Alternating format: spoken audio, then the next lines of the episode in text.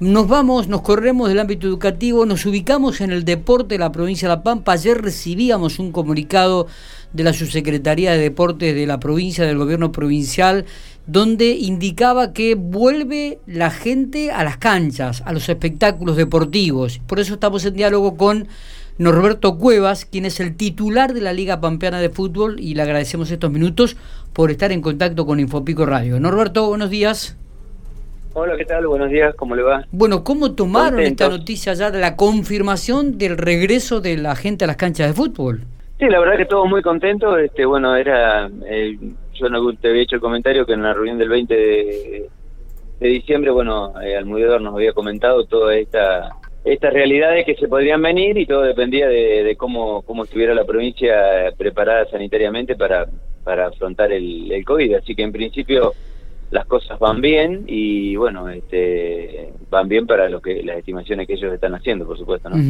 Así que bueno, nosotros vamos a comenzar el, los torneos de primera el 4 de abril, así que tenemos tiempo, ya se empezaron a programar partidos amistosos, este, ya van a poder ser también con público. Eh, realmente en ese sentido todo estamos muy contentos de la parte dirigencial y la parte de los clubes que bueno necesitaban eso para poder afrontar los gastos de, los torneos. Hasta 400 espectadores van a poder entrar en, el campo de juego, en una, cancha, en el estadio. Eso sí, tendrá que estar con los este, determinados protocolos que cada institución presentará, me imagino, y que deberá este, a raja tabla hacer cumplir. Sí, sí, yo ayer, inclusive anoche, estaba hablando con Seferino cuando me comunicó la, la novedad y le decía, bueno, que que lo que tenemos que hacer es, decir, el que no los cumple en algún momento, de cerrarle la posibilidad de que eh, de que pueda entrar el público a la, a la cancha. En eso tendremos que ponernos estrictos y bueno, también en, la venta de entradas, que bueno, ellos quieren que se haga online o que se haga en, en, en, distintos ámbitos y no amontonados en el, en el día del partido. De todas maneras, yo le comentaba que la gran, es decir, por ahí no hay tanta, ojalá podamos tener 400 persona en cada cancha, es decir, este, no, no, no es esa la cantidad de público que, que salvo en las finales o, en semifinales sí se ve ese número de gente, pero o en algún clásico, pero si no, este, eh, no, no, no llegamos a esa cantidad de gente. Es verdad, es verdad. Eh, en relación a los equipos que van a arrancar el 4 de abril, ya están confirmados la mayoría de ellos aquí, tanto de la Divisional A como de la B, Norberto. Sí, eh, bueno, mira, la, verdad que la idea de, de, haber eh, nucleado todo en una sola categoría este año por el tema de la pandemia, sin, eh, sin ascenso ni descenso, ha hecho que, que hoy te puedo decir que, más allá que no están inscriptos todos, pero bueno, que hay 25 equipos que, que, van a participar del torneo. A último momento se sumó Caleufu y, y y Rancul que estaban en duda y bueno, están están empezando a trabajar, así que estamos calculando, más allá que falta que se inscriban, pero bueno, que están trabajando 25, 25 equipos. Realmente para la liga, es como volver a, hace tres o cuatro años atrás que teníamos una gran cantidad de, de, equipos participando y bueno, por ahí analizar esto que por ahí en un futuro nos puede nos puede servir para, para, para volcar a, a, que vuelvan los, los clubes al fútbol de la Pampeana. ¿no? ¿Ya están determinadas las zonas? Eh, ¿Ya está definido esto o van a esperar ahora la confirmación? ¿Cuándo sería la última fecha?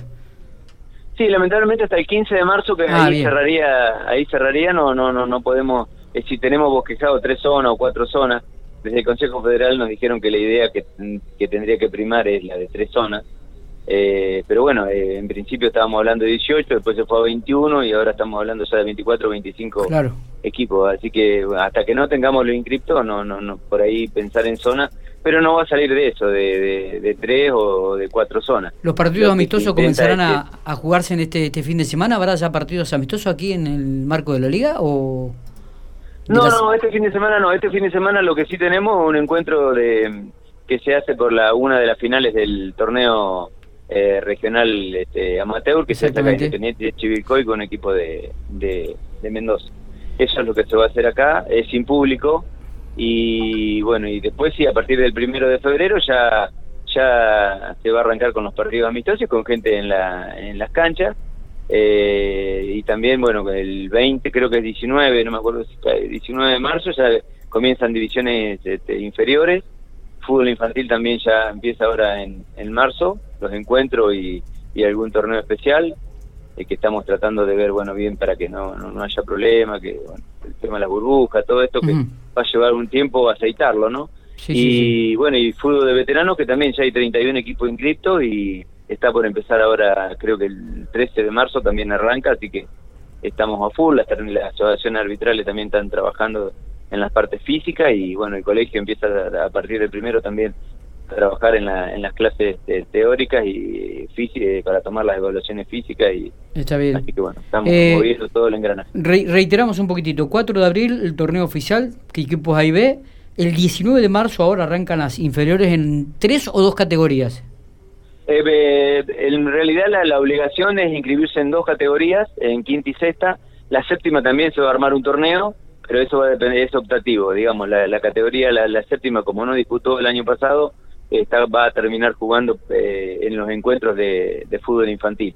Y el que quiera armar una categoría séptima para competitivo va a tener que ser también por el tema del protocolo, porque no se pueden viajar la cantidad de chicos que viajaban en, en, los micros, hay que reducirla, entonces este, esa categoría se hace alternativa y se iría a jugar eh, un viernes o un domingo a la mañana, o se le va a buscar el, la posibilidad de, cómo armarla. A la Está bien. Pero también va a estar la categoría en los clubes de pico, están, están dispuestos a, jugarla, así que en principio se va, se va a armar la séptima también. Y en veteranos 31 equipos confirmados.